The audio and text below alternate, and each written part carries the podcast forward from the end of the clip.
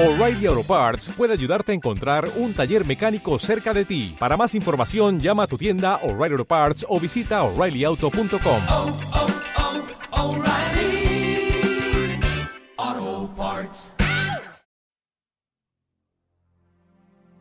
Una de las cosas más difíciles que tengo que enfrentar cada día, lo más difícil para enfrentar cada día en mi vida, es que dependo del Señor todo el tiempo, para todas las cosas. Eso es lo más difícil depender de Dios para todas las cosas. Y cuando dependes de Dios para todas las cosas, probablemente lo que llaman normal no es normal para vos. Y lo que llaman común no es común para vos.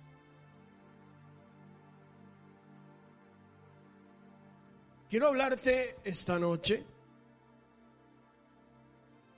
de la última semana del Señor Jesús pisando la tierra. Es una semana, si bien todo el contexto es profético, en esa semana ocurrieron cosas tremendas. Y esa última semana tiene que ver con el cumplimiento de las profecías de Daniel. Aquellas profecías que el ángel le dicta y Daniel le escribe después de tantos años. No lo escribió inmediatamente, lo escribió después de que tenía setenta y tantos años Daniel. Dios le indica que para su pueblo iba a haber 70 semanas, es decir, 490 años de cumplimientos proféticos específicos. Cuando Jesús aparece en el escenario público, en la última semana antes de ir a la cruz, en esa semana donde ocurrieron varias cosas, el Señor da cumplimiento al fin de la semana 69 para Israel. Y se abre un paréntesis entre la semana 69 Dios hace un paréntesis, abre algo que no existía, es la misericordia para los gentiles. Y Cristo le da cumplimiento de una manera tremenda, bien importante, como todas las cosas que él hacía. Así que en el capítulo 21, quiero decirles que del capítulo 21 al capítulo 24 pasa solamente un día. Pero nunca como en esta etapa el Señor se detiene a hablarles de las cosas que son y de las que iban a venir. Por eso en las Biblias más modernas está en rojo lo que Cristo habló. ¿No es cierto? En algunas Biblias como para detectar, resaltar, eran las palabras del Señor Jesús. Y en esa semana no solamente hace una entrada triunfal, profética, sobre Jerusalén, porque Él volverá y entrará de otra manera. Es en esa semana donde Él entra al templo y lo purifica. Profético. Pero es en esa semana donde camino a una aldea tomando la higuera como figura de la nación de Israel, Él deja algo escondido que muchos no entendieron. Usted sabe que todo lo que tiene que ver con Israel, las figuras del olivo es la naturaleza de Israel en su sentido espiritual. La vid es Israel en en el sentido ético, moral. Por eso cuando Israel se, se des, des, descarría de la moral, dice, son vides de Sodoma, vides ponzoñosas. Pero cuando habla de la higuera, habla de Israel como nación. Y hasta ese momento, escondido en la palabra profética, el Señor le iba a dar cumplimiento a la semana 69, cosa que una semana después él iba a morir en la cruz. En el capítulo 21 y verso 19, le da fin a la Israel como nación de esa etapa. Y ve una higuera que llamaba la atención por las hojas, pero no tenía fruto. A cualquiera que la veía de lejos pensaban que tenía fruto, que no era tiempo de higos, pero si estaban las hojas, tenía que haber brevas, pero solo hojas. Habla de Israel que no dio el fruto. Por eso la parábola dice, le quitará esto a ellos y se la arrendará a otros que lleven fruto, los gentiles. Cristo maldice la higuera. Y toda esa maldición cae sobre toda esa generación y la de atrás. Ustedes son responsables de la sangre desde ¿eh? de Abel a Zacarías. Se los dice. Y cierra la semana 69. Y faltan siete años del trato de Dios con Israel. Ellos se asombran porque la higuera se secó. Lo que estaba pasando no era que una higuera se estaba secando, lo que estaba pasando es que una nación terminaba una etapa. Y en el capítulo 24 y verso 32, un día después, él habla y dice, Señor, ¿cómo será? ¿Cuándo será? ¿Cómo serán las cosas? Y dice, cuando la higuera vuelva a florecer. Y cuando la higuera vuelva a florecer, estaba volando en el tiempo porque el Señor conocía todas las cosas. Y le decía, Jerusalén va a ser pisada por los gentiles hasta que se cumpla el tiempo de los gentiles. Y esto lo estoy haciendo como introducción para la enseñanza que quiero dar esta noche. En esa semana profética, antes de ir a la cruz, Él no solamente cierra la semana 69 del cumplimiento de Dios por la profecía de Daniel, sino que se proyecta para el fin de los días donde comienza a decirles, la generación que vuelva a ver la higuera florecer, verá el fin del tiempo de los gentiles y el comienzo de la semana 70. Ahí nomás. Esa generación no pasará. Aquellos que vean, ustedes saben, Israel nace de nuevo como nación en 1948, pero es conquistada Jerusalén en la forma de liderazgo en 1967. Esa generación que vio eso, esa generación verá el principio del brote y el fin del tiempo de los gentiles. Por eso en estos días el Señor nos está mandando a decirle a la iglesia que se prepare el cuerpo debe hacer todo lo que Dios nos pide, adentro y afuera. El cuerpo de Cristo. Pero la voz profética como trompeta de Dios,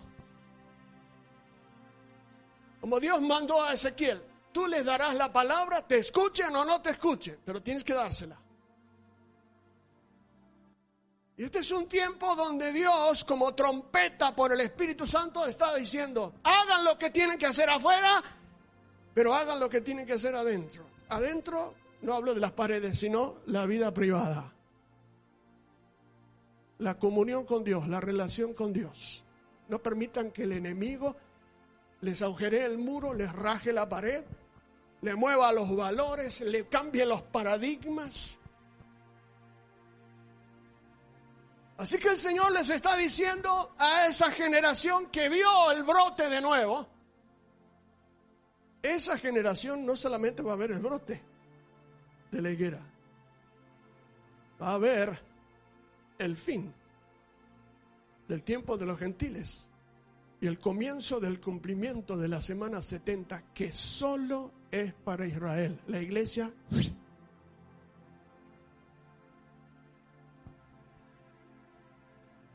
Y entonces, en el fin de los días, casi como puesta a propósito, casi como algo que está ahí y encaja perfectamente en el Apocalipsis capítulo 3, ahí quiero que vayamos, aparecen dos iglesias. No es casualidad. No es casualidad que aparezca dos iglesias en el tiempo del fin. Y aparentemente es como que una está en el lugar opuesto a la otra. Las dos son iglesias, porque el tiempo de los gentiles comenzó con Pentecostés y termina cuando Cristo venga a buscar la iglesia. Y el tiempo de los brotes ya empezó. El tiempo del fin de los gentiles entendemos que está cercano. Esto no significa que no tienes que trabajar, que no tienes que estudiar, que no tienes que proyectarte. Proyecta todo lo que tienes que hacer. Todo. Pero debo decirles que están puestas allí dos iglesias Ustedes saben que una de las cosas a las que también Jesús hizo énfasis es la palabra. Yo les he dado tu palabra, le he manifestado tu palabra, les compartí tu palabra. Santifícalos en tu verdad, tu palabra es verdad. Aquel que me ama, mi palabra guardará, etcétera, etcétera. La palabra, la palabra, la palabra. Pero el enemigo está tratando de quitar de medio de la iglesia en el contexto genérico, la palabra. Y si nos quita la palabra, nos deja sin nada. Porque la fe viene por oír la palabra. Por eso Jesús dijo en el último tiempo hallará fe. Los programas de avanzada y un montón de cosas cobrarán una dimensión superlativa. Y los paradigmas van a cambiar. Y a lo bueno se le va a llamar malo. Lo malo, bueno. Lo triste es que velad y orad no es para el mundo, es para la iglesia. Para que esa corriente de disolución y de contaminación no arruine la mente de los cristianos, generando dudas diabólicas, doctrina de demonios. para bajar los brazos de los creyentes, para minar la fortaleza de los líderes, para arruinar la posición de los que están trabajando en Cristo Jesús.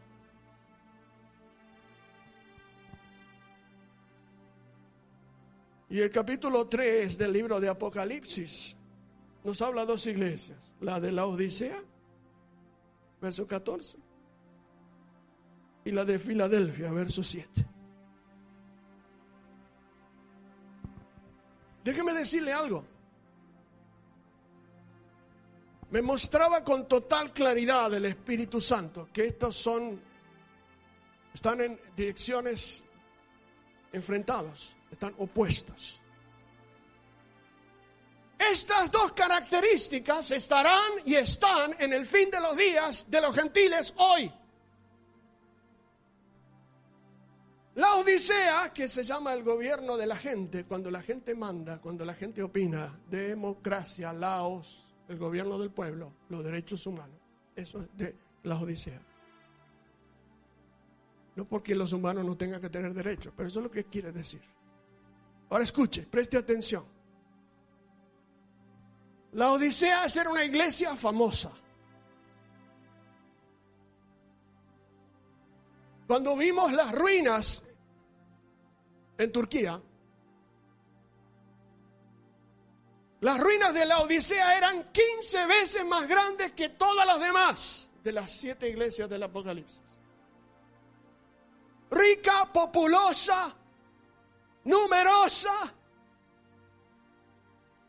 no necesitaba nada. Todo lo sabía,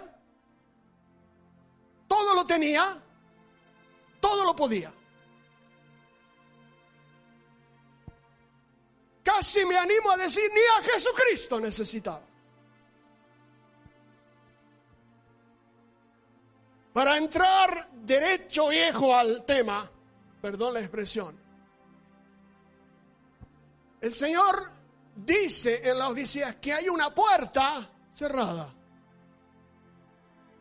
donde Jesús llama desde afuera. Una puerta sin abrir. Donde el Señor pide a esa gente que no necesita nada, todo lo puede, todo lo sabe, todo, todo, si me dejan entrar, si oyen mi voz. Está hablando de revelación, está hablando de cambios que no son programas.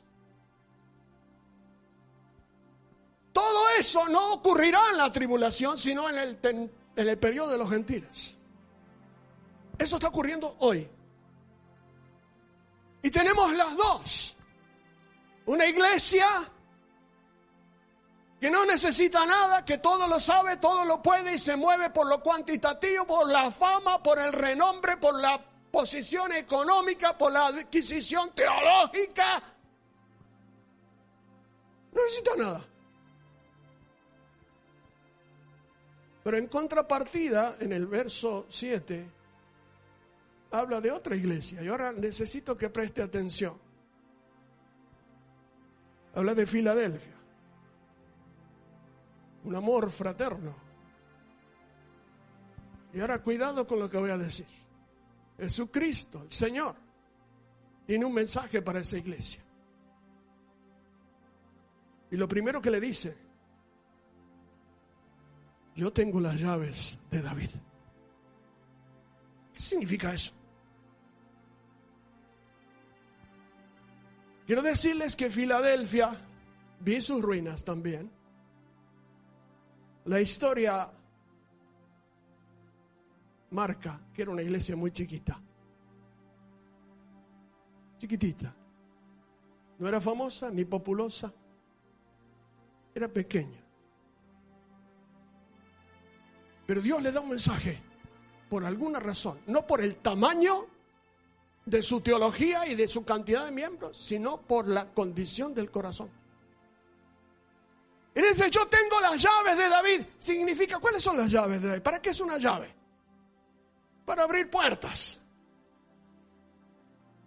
Esas llaves de David representan la alabanza y la adoración, la alta alabanza, la exaltación, la grande adoración que tocó lo que otros no tocaron. Ese fue el secreto del éxito de David. Las llaves de David es que Dios le dio a abrir puertas que otros no abrieron. Por eso dice el Salmo 100, entrad por sus puertas con acción de gracias. Es una puerta, es una llave. La gratitud, la adoración, la alabanza. No es un programa, es un ministrar. Por eso, cuando aparece alguien que toca para Jehová, como pidió Eliseo, viene la palabra profética. Tocar no es ministrar.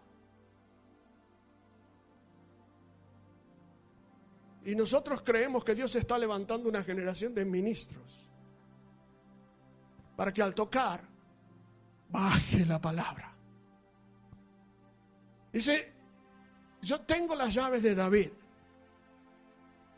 Y te voy a decir cuál es el secreto de esta iglesia pequeñita. Me alaban y me adoran y me cantan y me exaltan, no solamente en el culto, en las casas. Cuando entro a sus casas, yo percibo el ambiente, no del heavy metal de Kiss. Yo percibo el ambiente de los que siguen adorando. Yo percibo el ambiente de aquellos que cuando no están en el templo y en el culto, siguen dándome culto. Su corazón, sus pensamientos, sus actitudes. ¿Qué no hará Dios con esa gente? La segunda cosa que le dice en el verso 8, escuche bien, por favor, esto va para todos los que guardan la palabra del Señor. Para los que nos están mirando en el video, los que están tomando en vivo y los que están aquí. Todo aquel, varón, mujer, en Cristo, que guarda la palabra de Dios, Dios siempre tendrá para él, para ella, una puerta abierta. Siempre, siempre. Y tienes que discernir. Así como tuvieron que abrirse las puertas eternas cuando Cristo entró. Tienes que discernir las puertas que Dios te abre. Las oportunidades, los momentos, los tiempos, la dirección, para dónde, con quién, cómo, cuándo. Con puertas. Y si yo pongo una puerta abierta, que nadie va a poder cerrar. Fíjese qué diferencia con la Odisea había una puerta cerrada y Jesús llamando de afuera. Acá Jesús estaba adentro. Vos podrás tener mil diferencias con tu hermano. De hecho, podemos tenerlas, las tenemos. Pero tenés que amarlo en Cristo Jesús. La única manera que Cristo se quede en una congregación es que tengamos las llaves de David, levantemos a Cristo que nos amemos como Él nos amó, que proclamemos que la sangre del pacto nos ha hecho nuevas criaturas y que podamos entrar por sus puertas con genuina alabanza y adoración más allá de un programa. Y si hay una puerta abierta, los jóvenes, los adolescentes, los mayores, varones, mujeres, ancianos, una puerta abierta al que guarda la palabra. Al que no la guarda, no tengo nada que decirles. Ya saben. Una puerta que no la va a cerrar nadie. La tercera cosa que le dice, mírelo, yo sé que tienes poca fuerza. Una iglesia pequeña, no tienes fama, esa iglesia, esa iglesia que tiene 40 miembros no existe. ¿Quién te dijo? ¿Cuántos miembros tiene la iglesia del Señor? Todos. 40, 4, 4 mil, 400 mil. Pero cuando se pierde la visión, uno empieza a contar. Pero cuando se recupera la visión, uno levanta los ojos y dice, el Señor es el dueño de todas las almas no los pastores. Los pastores somos simples administradores, no los dueños de la iglesia. Tienes poca fuerza. Y a veces tú dices, Señor, yo... Y yo, el Señor sabe hasta dónde te da. El Señor sabe hasta dónde puedes. El Señor sabe cuánto puedes dar. Dice, pero aunque tienes poca fuerza, la cuarta cosa, has guardado mi palabra. Léala, subrayala.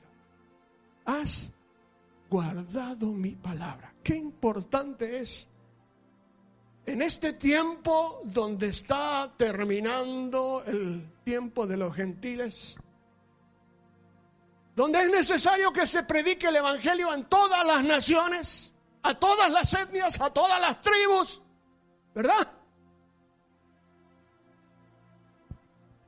Sin embargo, Dios le está pidiendo al pueblo de Dios, a los hijos de Dios, que se mantengan fieles. Filadelfia, fidelidad. Y él es con Dios, con tu hermano. Dice, yo sé que tienes poca fuerza, pero te quiero decir que has guardado mi palabra. En mi corazón he guardado tus dichos. Y una de las cosas que vemos que ha traído un cambio de paradigmas es que el apetito y el amor y el apego por la palabra ya no es tan dulce. A David lo llevaban de, pre, de prepo a la casa del rabí. ¿Se acuerdan? Y como no querían ir, el rabí le preparaba tablillas con la Torá con miel adentro. Y los chicos iban por la miel. Pero un día David se enamoró de la palabra y puede parafrasear diciendo, Señor, yo diría así, antes iba a la casa del rabí por la miel, pero me enamoré de tu palabra. Y ahora descubrí que tu palabra me es más dulce que la miel. Cuando te enamoras de la palabra, tus argumentos y mis argumentos quedan en segundo plano, papá quedan en segundo plano porque lo que prevalece es su palabra. Sus pensamientos son tan altos, su palabra no pasará. Lo que él dijo se va a cumplir. No hay manera que no se cumpla. Dios no es hombre para que mienta.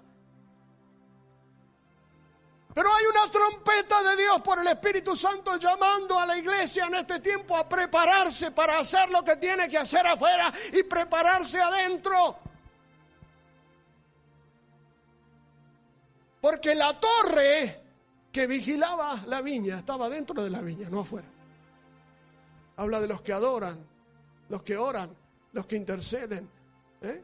Gracias a Dios por los que oran, interceden, los hermanos, las hermanas de los martes, los grupos de los miércoles, fieles, firmes como rulo de estatua. Ahí están. Y el Señor dice, no has negado mi nombre, lo que dice. ¿Qué significa no has negado mi nombre? A ver, ¿cómo lo puedo decir? Mire usted, Dios no nos hizo agentes secretos donde si está en la universidad desde el primer año con el mismo compañero recién al quinto año, por alguna razón dice, ah, vos eras creyente también. Ah, sí, bueno, recién se dio cuenta que era cristiano, nunca le habló. En nuestro barrio no se salva ni el verdulero. Después que ellos hagan lo que quieran. Pero la verdad es que no has negado mi nombre. No simplemente cuando te van a matar. La otra cosa es, has guardado la palabra de mi paciencia. Véalo. ¿Sabe que en los momentos de dificultad la palabra de su paciencia no fluye? Cuando las cosas no me salen como yo quiero, la palabra de su paciencia no corre, no va. Cuando yo espero algo y Dios hace otra cosa, la palabra de su paciencia donde tengo que esperar. Por eso dije lo que dije al principio. Lo más difícil para mi vida que enfrento cada día es depender totalmente del Señor. No se vayan a pensar que es un programita que armamos para los domingos. La palabra de mi paciencia te dice que y con la fe y la paciencia alcanzaron las, las promesas.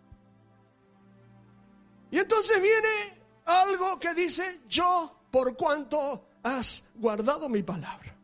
No negaste mi nombre, guardaste la palabra de mi paciencia, yo te guardaré de la hora de prueba que viene sobre el mundo entero. ¿Dice así o no? Escuche, esta es una palabra para la iglesia. Esto es una palabra que te va a dar las fuerzas de ser guardado aunque pase lo que pase. Dios dice a los fieles, los que guardan mi palabra, los que tienen la llave de David, los que no niegan mi nombre, los que guardan mi palabra. Yo también, la palabra es yo también. Te guardaré de la hora de prueba. que viene sobre el mundo entero. Y le da un consejo.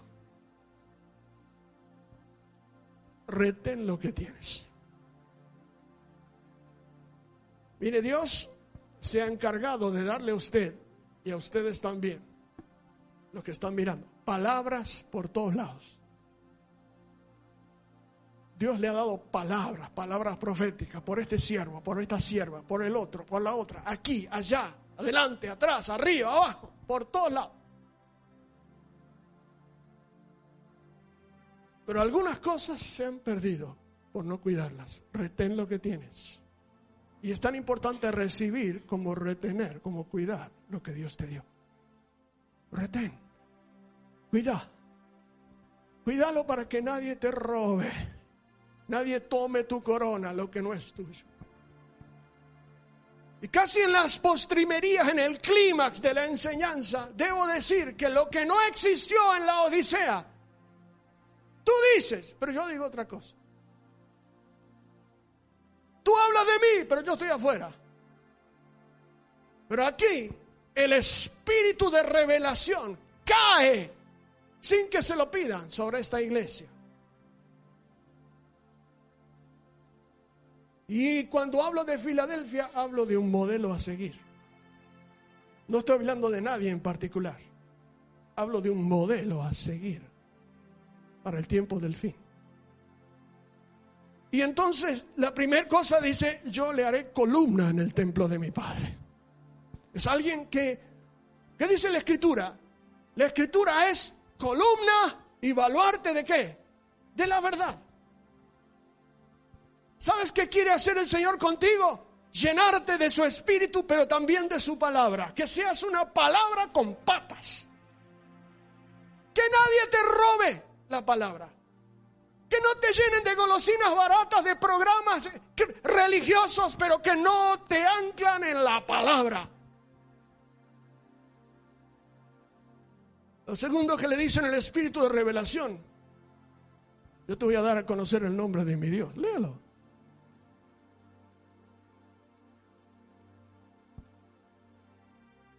Y te voy a hacer conocer el nombre de la ciudad de la que vas a ser parte y algo tremendo. Y te voy a dar a conocer mi nombre nuevo.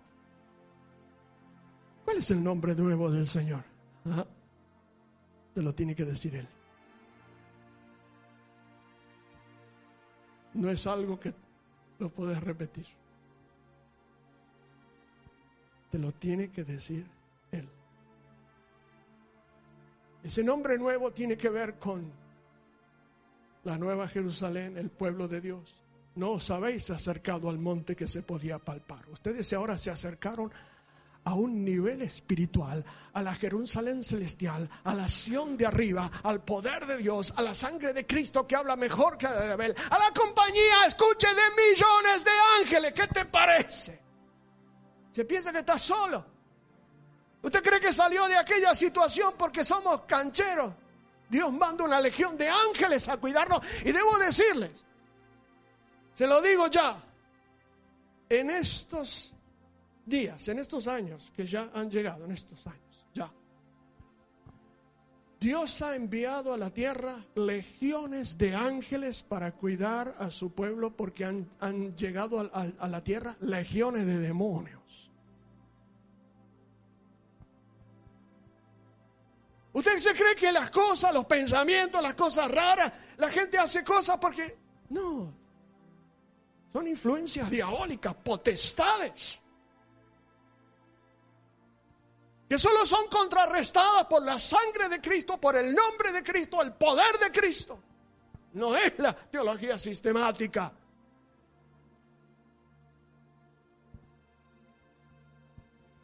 Este espíritu de revelación no llegó a la Odisea. Lamento decirlo. Y el Señor está buscando a los Filadelfia. No deja a la Odisea, pero le dice arrepentite. Cambia las vestiduras. Ponete colirios. Compra oro refinado en fuego. Revelación. Que Filadelfia lo tenía porque la puerta en Filadelfia estaba abierta. Y es un modelo a seguir. Dios nos está llamando a ocupar un lugar en la Filadelfia del tiempo del fin. Una puerta abierta para vos. Y esta noche, antes de partir el pan y la santa cena, lo que quiero decirte es que este es tiempo de oportunidades. Así como la higuera se secó y dio fin a la semana 69 profética, Cristo la cumplió. El mismo Señor vendrá con trompeta de Dios. El mismo Señor vendrá con el ejército de Dios a dar fin al tiempo de los gentiles y a inaugurar el comienzo de la última semana. Y así como en esa última semana antes de ir a la cruz, Él pudo decir todo eso, cuando Él venga, Dios comenzará a tratar otra vez con Israel. La iglesia es olivo injertado, pero bebemos de la misma savia. Y necesitamos tener temor de Dios. Pero el mensaje a las iglesias y específicamente a la iglesia es a este pueblo gentil. Y aunque el modelo estaba en Turquía, porque de allí son las siete iglesias, sin embargo es un mensaje universal. Es tiempo de dejar a un lado nuestros argumentos y nuestras cosas para que Cristo, su persona, su palabra, ocupe para que Él tenga la preeminencia en, en todo. Repito, una de las cosas más difíciles en mi vida, todos los días,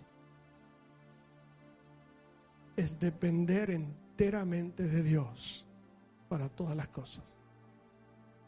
Ni es mi muñeca, ni esto, ni el bolsillo, ni la teología, ni el lugar.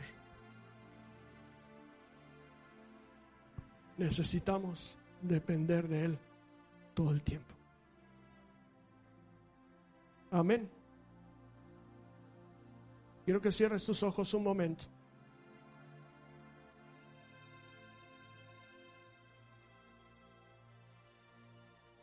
Que cierres tus ojos un momento.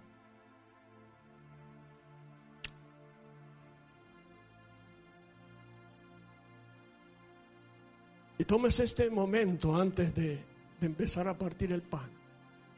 Toma este momento, no te distraigas. Los que están aquí, los que están viendo allá, toma decisiones en tu vida.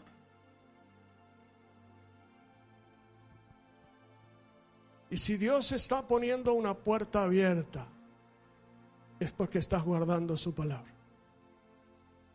Porque la estás aplicando a tu vida. Porque le estás dando la importancia que se merece. Porque estás guardando los principios espirituales. No estás salteando cosas que no se deben hacer. Pero si has guardado su palabra, si no has negado su nombre, has guardado la palabra de su paciencia. No importa que tengas poca fuerza. Dios ha escrito sobre ti cosas gloriosas. Dios tiene pensamientos extraordinarios para tu vida.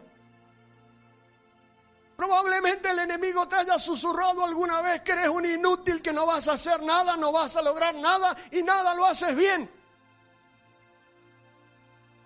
Pero aquellos que han sido lavados con la sangre de Cristo, el Cordero de Dios, que murió en la cruz por nosotros, nuestros pecados, resucitó para nuestra justificación. Todos aquellos que guardan su palabra y guardan el pacto de su palabra. Es imposible. Dios les va a abrir una puerta. Y tienes que estar atento, amado, amada Porque esa puerta que Dios te va a abrir va a traer con, con ese paquete promesas, revelación. Te va a llevar a conocer cosas que nadie te las puede enseñar, solo Él. Te va a decir, entraré al altar de Dios, al altar de mi Dios, me sentaré en su mesa. Los secretos íntimos del Señor son los que le aman, le aman. Las llaves de David le adoran. ¿Qué tenía esa iglesia, las llaves de David? ¿Qué hacía? Adoraba en espíritu y en verdad. En espíritu, en la administración. En verdad, en lo privado y en lo secreto. En espíritu y en verdad. Lo que hablo, lo que canto. Por eso esta noche, Padre, en el nombre de Jesucristo oramos por los siervos y siervas que aunque tienen poca fuerza, están guardando tu palabra. Se están esforzando para entender la dirección, la guía, de que esa puerta abierta los impulse, los catapulte a hacer tu perfecta voluntad. Señor, los tiempos son tuyos, los días son tuyos. ¿Quién se atreve a poner una fecha? Nadie, porque solo tú eres Dios. Pero queremos entender que en estos días nos estás hablando de una manera muy clara para que podamos ser lo que siempre has soñado que seamos. En el nombre de Cristo Jesús. Amén.